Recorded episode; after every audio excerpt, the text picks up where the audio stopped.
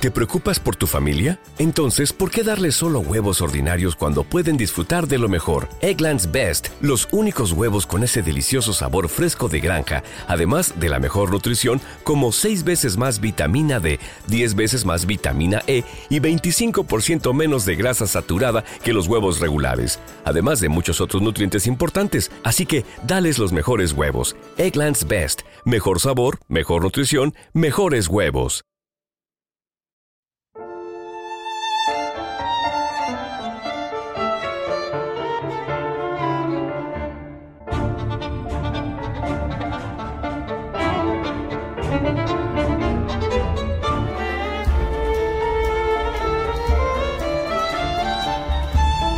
Ana Karenina, de Lev Talstov.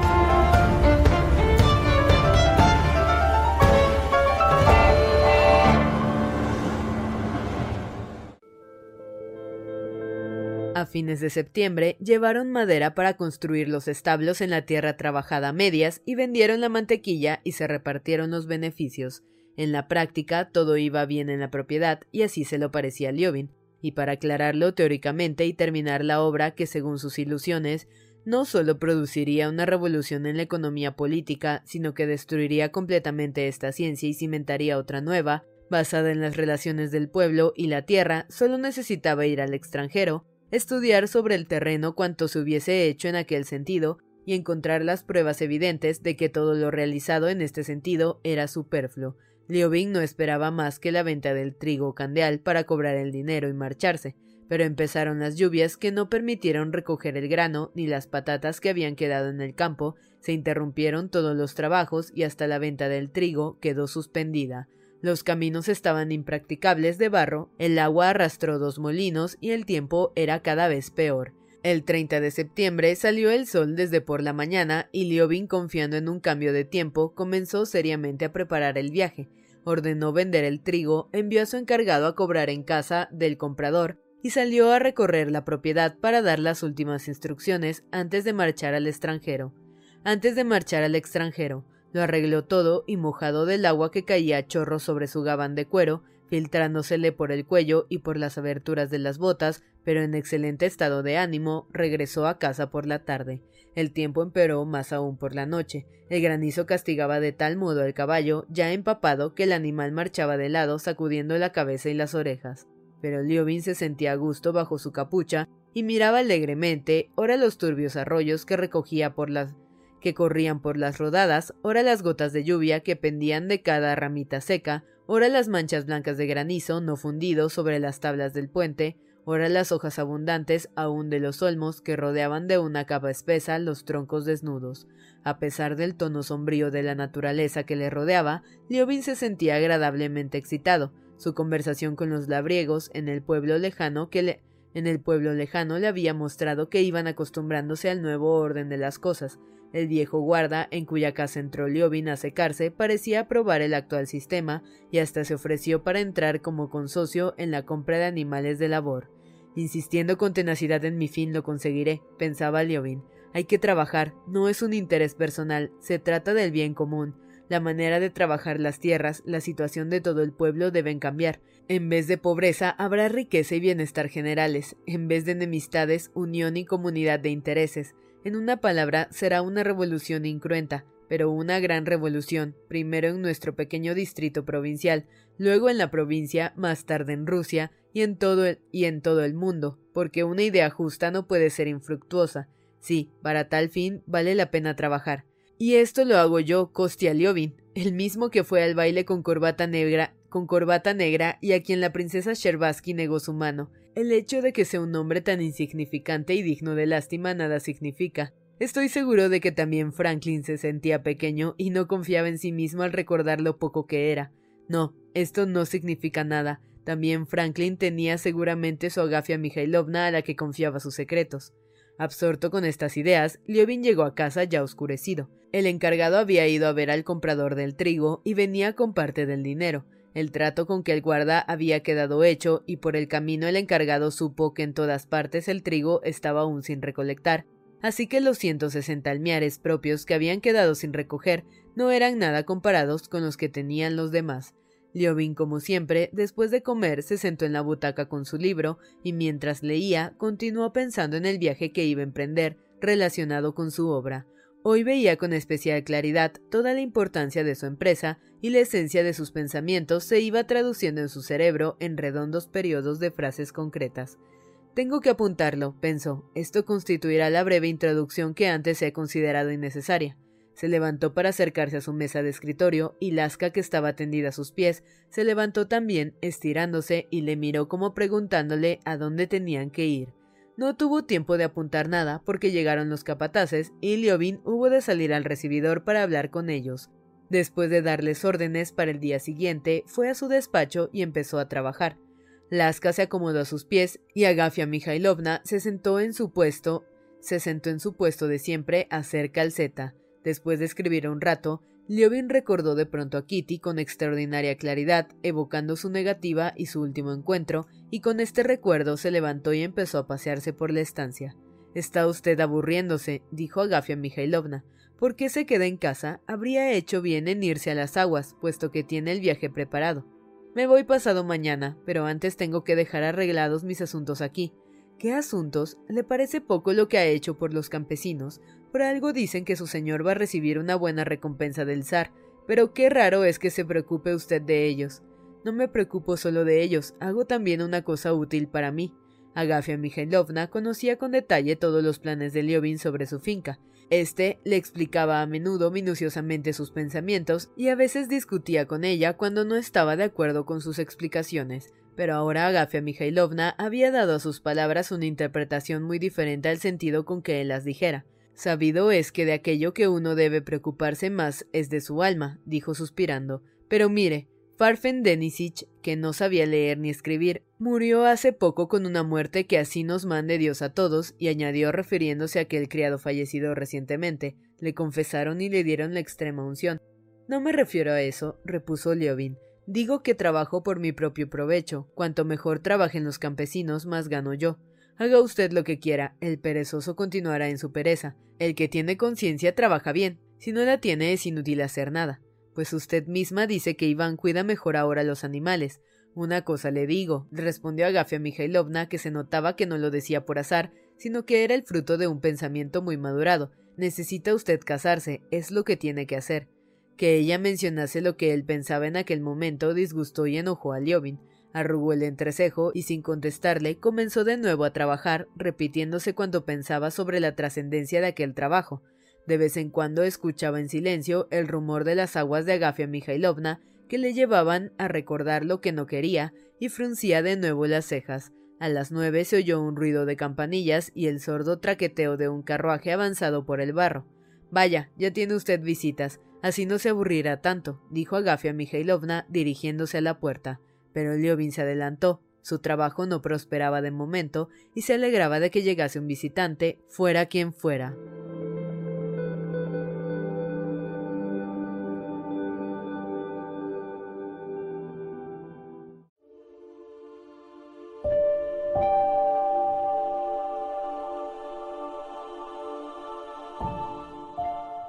En la mitad de las escaleras, Liobin oyó en el recibidor una conocida tosecilla, aunque no muy clara, porque la apagaban sus propios pasos.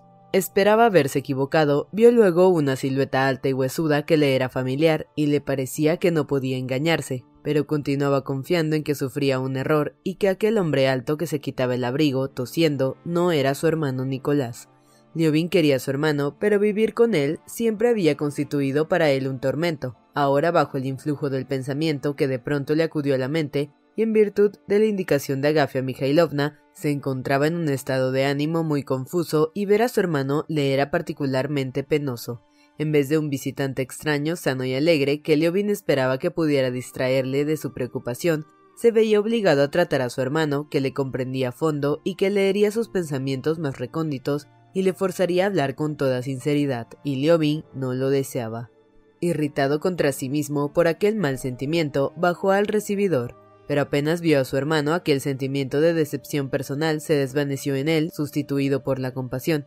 Antes el aspecto de su hermano, con su terrible delgadez y estado enfermizo, era aterrador, pero ahora había adelgazado todavía más y se le veía completamente agotado. Era un esqueleto cubierto solo con la piel. Nicolás, de pie en el recibidor, sacudía su cuello delgado, quitándose la bufanda mientras sonreía de un modo lastimero y extraño. Viendo aquella sonrisa débil y sumisa, Liobin sintió que un sollozo le oprimía la garganta. Al fin he venido a tu casa, dijo Nicolás con voz apagada, sin apartar un segundo los ojos del rostro de su hermano. Hace tiempo que me lo proponía, pero me hallaba muy mal. Ahora mi salud ha mejorado mucho, concluyó secándose la barba con las grandes y flacas palmas de sus manos. Bien, bien, contestó Liobin, y se asustó aún más cuando al besar a su hermano sintió en sus labios la sequedad de su cuerpo y vio de cerca el extraño brillo de sus grandes ojos. Algunas semanas antes, Constantino Liobin había escrito a Nicolás diciéndole que había vendido la pequeña parte de tierras que quedaba sin repartir y que podía cobrar lo que le correspondía, que eran unos dos mil rublos. Nicolás dijo que venía a cobrar aquella cantidad y sobre todo a pasar algún tiempo en la casa natal, tocar con su planta la tierra y, como en los antiguos héroes, recibir fuerzas de ella para su futura actividad. A pesar de su mayor encorvamiento, de su increíble delgadez, sorprendente en su estatura, sus movimientos eran como siempre rápidos e impulsivos. Liobin le acompañó a su despacho. Su hermano se mudó con especial cuidado, cosa que antes no hacía nunca. Peinó sus cabellos escasos y rígidos y subió sonriendo al piso alto.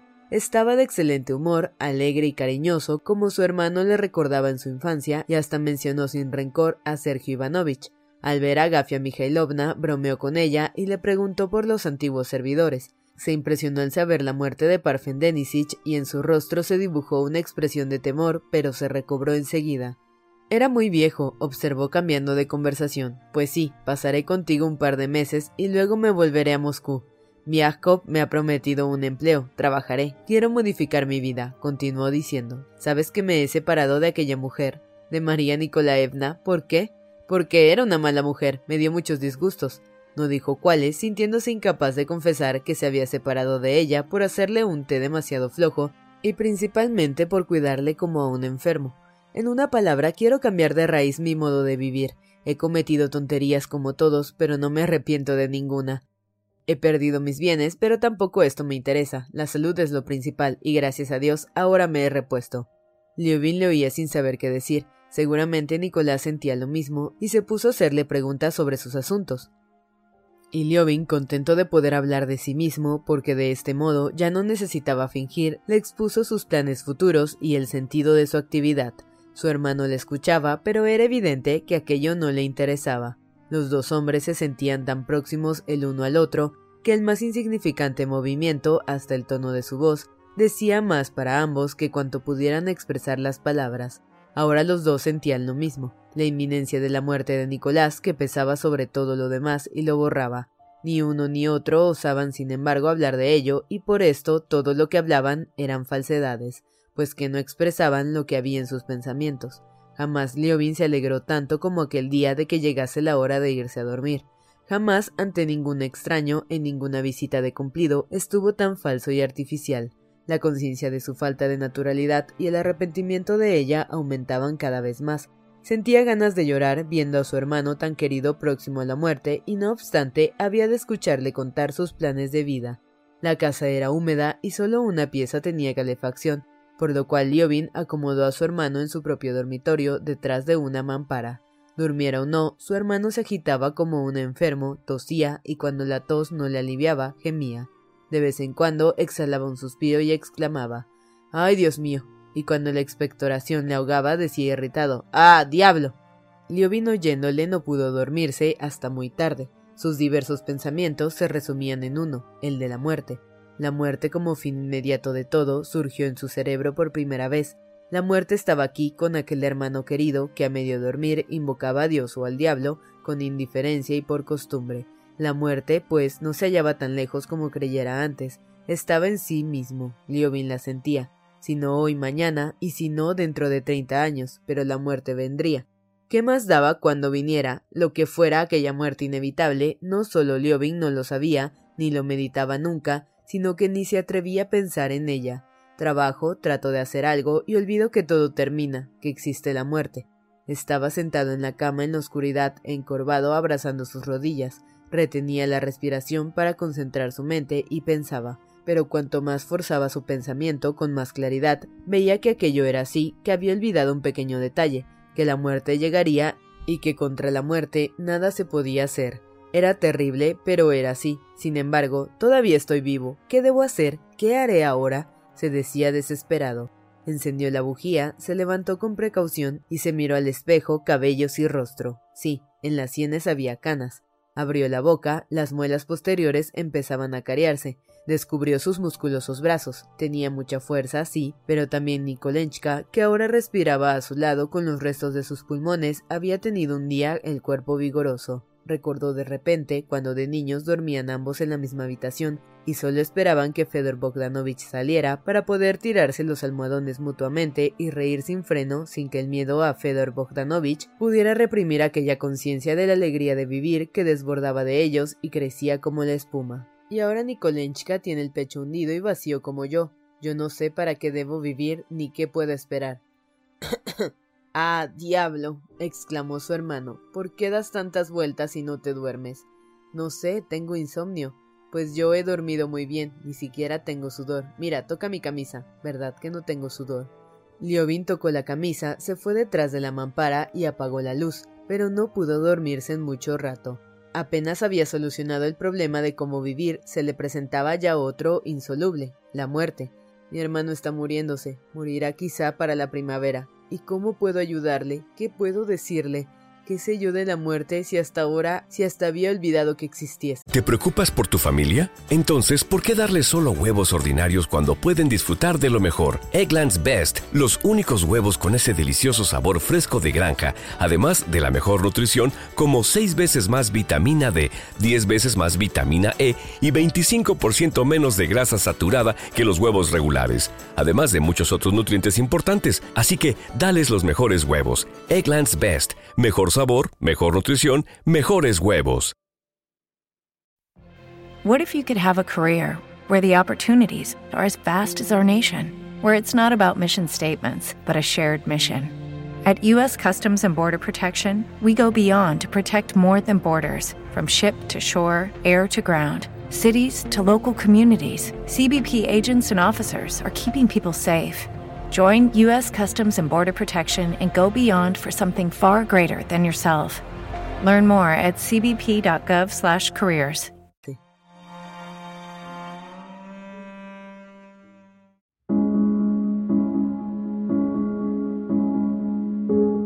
Liobin había observado que cuando los hombres extreman su condescendencia y docilidad hasta el exceso, no tardan en hacerse insoportables con sus exigencias y su susceptibilidad exageradas, y tenía la sensación de que así había de suceder también con su hermano. Y en efecto, la docilidad de Nicolás duró poco. Desde la mañana siguiente volvió a mostrarse irritable y se aplicaba a buscar pendencias con su hermano, hiriéndole en los puntos más delicados de su sensibilidad. Liobin, sin poderlo remediar, se sentía culpable, adivinaba que de no haber fingido y de haberse hablado los dos, como se dice, con el corazón en la mano, esto es, expresando sinceramente lo que pensaban y sentían, se habrían mirado a los ojos el uno al otro y Constantino habría pronunciado una interminable retaíla de vas a morir, a morir, a morir, mientras Nicolás le habría contestado siempre, lo sé y tengo miedo, tengo miedo. Nada más que esto podían haberse dicho de haber hablado con el corazón en la mano, pero así habría sido imposible vivir, y con ello Constantino se esforzaba en hacer lo que había intentado durante toda su existencia y lo que había observado que otros hacían también, aquello sin lo cual la vida era imposible, decir lo que no pensaba. Continuamente se daba cuenta de que no conseguía su propósito, de que su hermano le adivinaba el juego y ello le llenaba de irritación. Al tercer día, Nicolás pidió a su hermano que le explicase su plan, y no solo lo criticó, sino que adrede lo empezó a confundir con el comunismo. Has tomado un pensamiento ajeno, lo has estropeado y quieres aplicarlo aquí en donde es inaplicable. Te digo que no tiene nada que ver con el comunismo, el cual niega la propiedad, el capital y la herencia. Yo no niego ese estímulo esencial. Aunque Liobin odiaba estas palabras, desde que se ocupaba de aquella cuestión, empleaba con más frecuencia terminología extranjera. Yo no aspiro más que a regular el trabajo, es decir, que has tomado una idea ajena, quitándole cuanto tenía de sólido y aseguras que es algo nuevo, dijo Nicolás arreglándose nerviosamente la corbata. Mi idea no tiene nada de común con. En aquello otro, decía Nicolás con los ojos brillantes de irritación y sonriendo con ironía, hay por lo menos el encanto de lo geométrico, el encanto de lo claro y evidente. Quizás sea una utopía, pero imaginemos que pueda hacerse tabla rasa de todo lo pasado y no haya ya ni propiedad ni familia, y según eso se organiza el trabajo. Pero tú no ofreces nada de eso. ¿Por qué te empeñas en confundir las cosas? Jamás he sido comunista. Yo lo he sido y la idea me pareció prematura, pero razonable para el porvenir, como el cristianismo en los primeros tiempos. Pero yo no creo sino que hay que considerar la mano de obra desde el punto de vista de la naturaleza, estudiarla y conocer sus características y... Es del todo inútil, esa fuerza halla por sí sola a medida que se desarrolle el empleo propio de su actividad. En todas partes ha habido primero esclavos y luego trabajadores a medias, también nosotros los tenemos. Existen peones, colonos. ¿Qué buscas aún? Liobin se agitó súbitamente al oírle, porque en el fondo de su ser adivinaba que el reproche era cierto, que acaso trataba de situarse entre el comunismo y el sistema establecido y que probablemente ello era imposible. Busco medios de trabajar con provecho para mí y para el trabajador. Quiero arreglar, empezó animadamente. No quieres arreglar nada, has vivido siempre así, tratando de ser un hombre original y mostrar que si explotas a los campesinos es en nombre de una idea. Bien, si lo crees así, déjame en paz, contestó Liobin, sintiendo que el músculo de su mejilla izquierda temblaba involuntariamente. No has tenido ni tienes opiniones personales y no aspiras más que a satisfacer tu amor propio.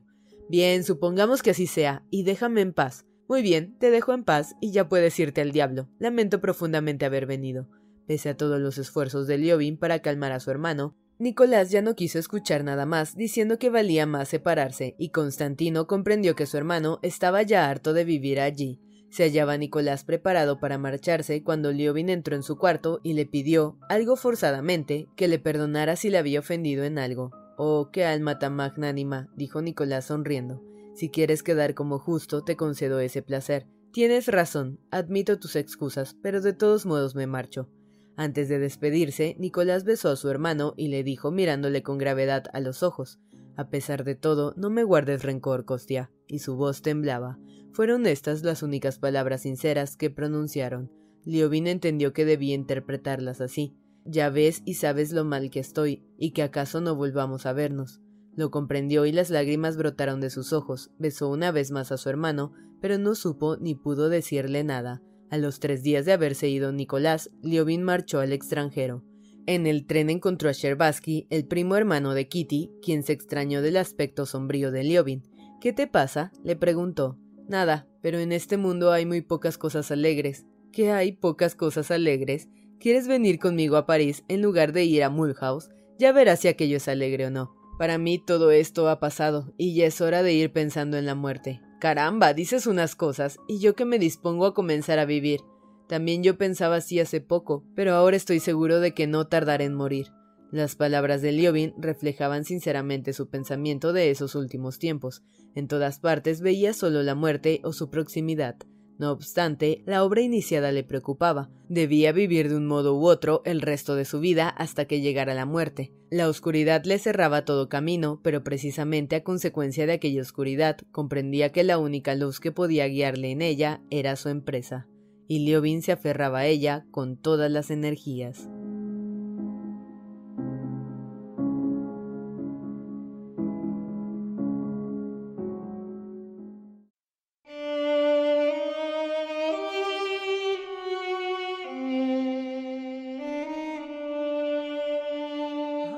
Los Karenin, marido y mujer, seguían viviendo en la misma casa y se veían a diario, pero eran completamente extraños entre sí.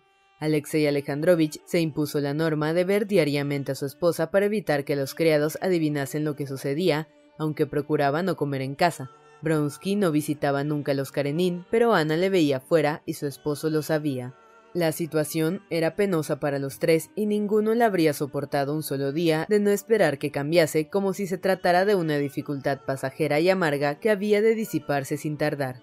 Karenin confiaba en que aquella pasión pasaría como pasa todo, que todos habían de olvidarse de ella y que su nombre continuaría sin mancha.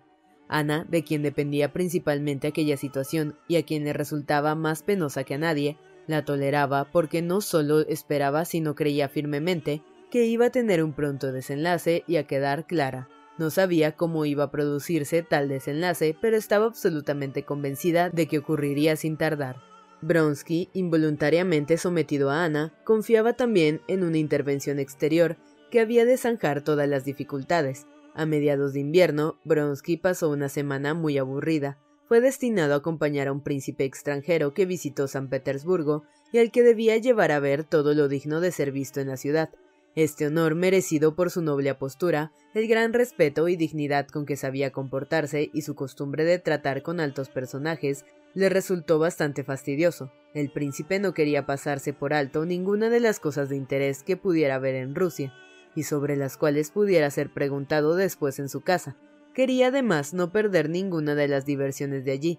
Era preciso, pues, orientarle en ambos aspectos. Así por la mañana salían a visitar curiosidades y por la noche participaban en las diversiones nacionales. El príncipe gozaba de una salud excelente y hasta extraordinaria en hombres de su alta jerarquía y gracias a la gimnasia y a los buenos cuidados había infundido a su cuerpo un vigor tal que pese a los excesos con que se entregaba en los placeres, estaba tan lozano como uno de esos enormes pepinos holandeses frescos y verdes. Viajaba mucho y opinaba que una de las grandes ventajas de las modernas facilidades de comunicación consistía en la posibilidad de gozar sobre el terreno de las diferentes diversiones de moda en cualquier país.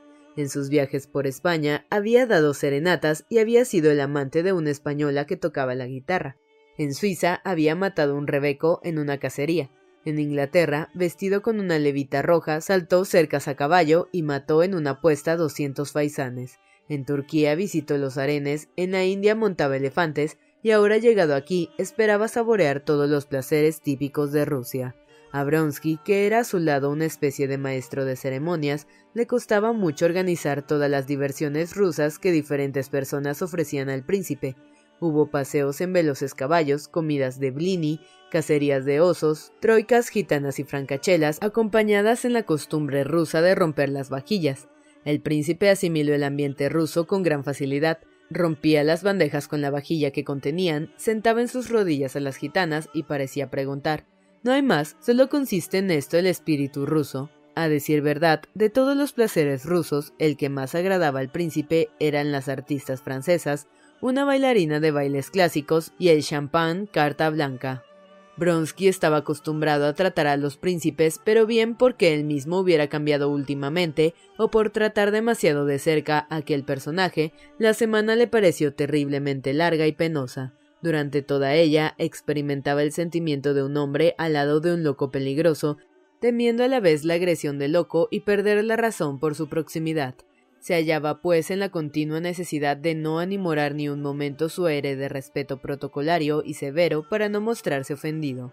Con gran sorpresa suya, el príncipe solía tratar despectivamente a las personas que se afanaban en ofrecerle diversiones típicas, sus opiniones sobre las mujeres rusas a las que se proponía más de una vez incendieron de indignación las mejillas de Bronsky. La causa principal de que el príncipe le resultase tan insoportable era que Bronsky, sin él quererlo, se veía reflejado en el otro y lo que veía en aquel espejo no halagaba de manera alguna su amor propio. Veía a un hombre necio, muy seguro de sí mismo, rebosante de salud y esmerado en el cuidado de su persona y nada más. Era, es verdad, un caballero, y eso Bronsky no podía negarlo. Era como él, llano y no adulador con sus superiores, natural y sencillo con sus iguales, despectivamente bondadoso con sus inferiores. Bronsky era también así y lo consideraba como un gran mérito, pero como en comparación con el príncipe él era inferior, el trato despectivamente bondadoso que se le dispensaba le ofendía. ¡Qué necio! ¿Es posible que también yo sea así? se preguntaba. Fuese como fuese, al séptimo día, en una estación intermedia de regreso de una cacería de osos en la que durante toda la noche había el príncipe ensalzado la bravura rusa, pudo al fin Bronsky despedirse de él, que partía para Moscú. El joven, después de haberle oído expresar su agradecimiento, se sintió feliz de que aquella situación enojosa hubiese concluido y de no tener que mirarse más en aquel espejo detestable.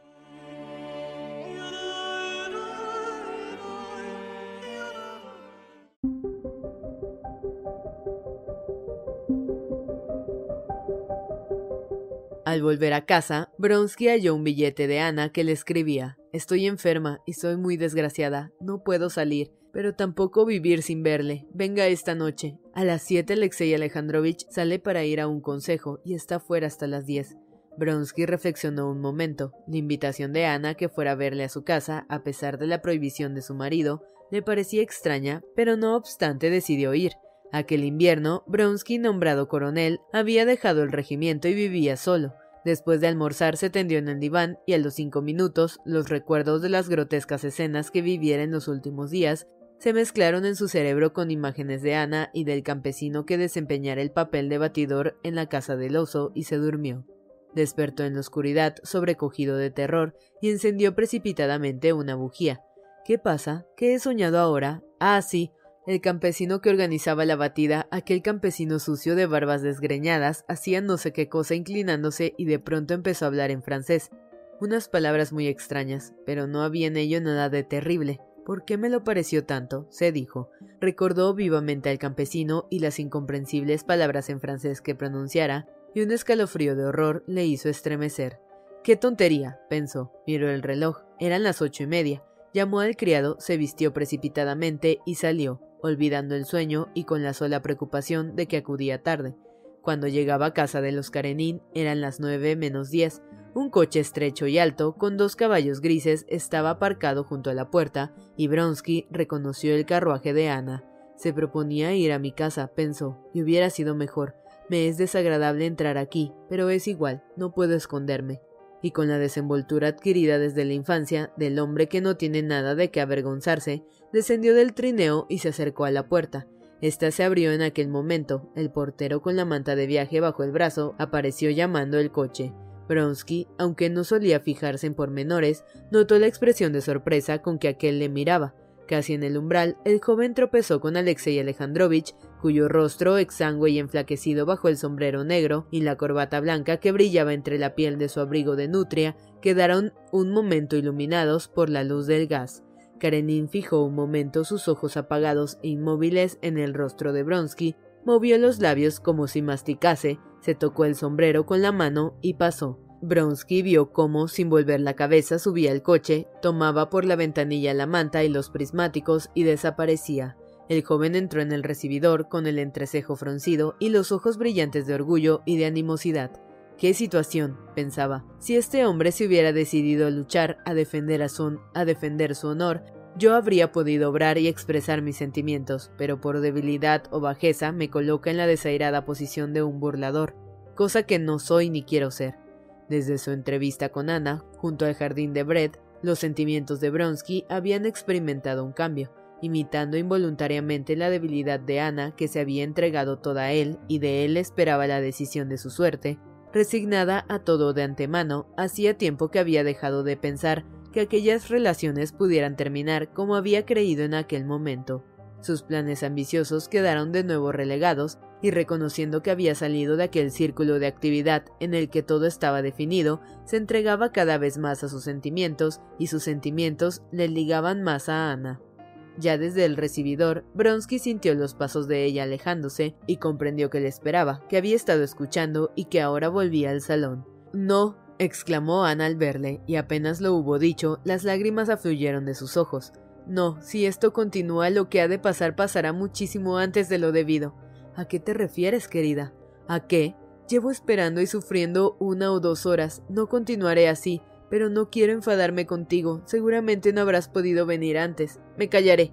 Le puso ambas manos en los hombros y le contempló con profunda y exaltada mirada, aunque escrutadora a la vez. Estudiaba el rostro de Bronsky, buscando los cambios que pudieran haberse producido en el tiempo que hacía que no se habían visto, porque en todos sus encuentros con Bronsky Ana confundía la impresión imaginaria, incomparablemente superior, excesivamente buena para ser verdadera, que él le producía con la impresión real.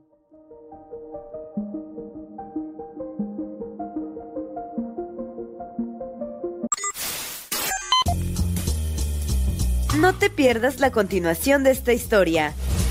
Capítulos todos los lunes, miércoles y viernes. Suscríbete. El Cuentero, con historias para tus oídos.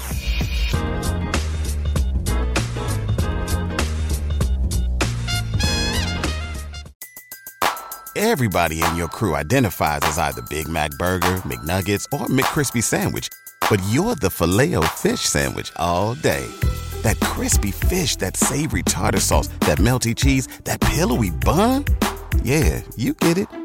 Every time. And if you love the filet of fish, right now you can catch two of the classics you love for just $6. Limited time only. Price and participation may vary. Cannot be combined with any other offer. Single item at regular price. Ba da ba ba ba. ¿No se merece tu familia lo mejor? Entonces, ¿por qué no los mejores huevos? Ahora, Egglands Best están disponibles en deliciosas opciones. Huevos clásicos, de gallina libre de jaula y orgánicos de Egglands, que ofrecen un sabor más delicioso y fresco de granja que le encantará a tu familia. En comparación con los huevos ordinarios, Egglands Best contiene la mejor nutrición como 6 veces más vitamina D, 10 veces más vitamina E y el doble de omega 3 y B12. Solo Egglands Best. Mejor sabor, mejor nutrición, mejores huevos. Visita egglandsbest.com para más información.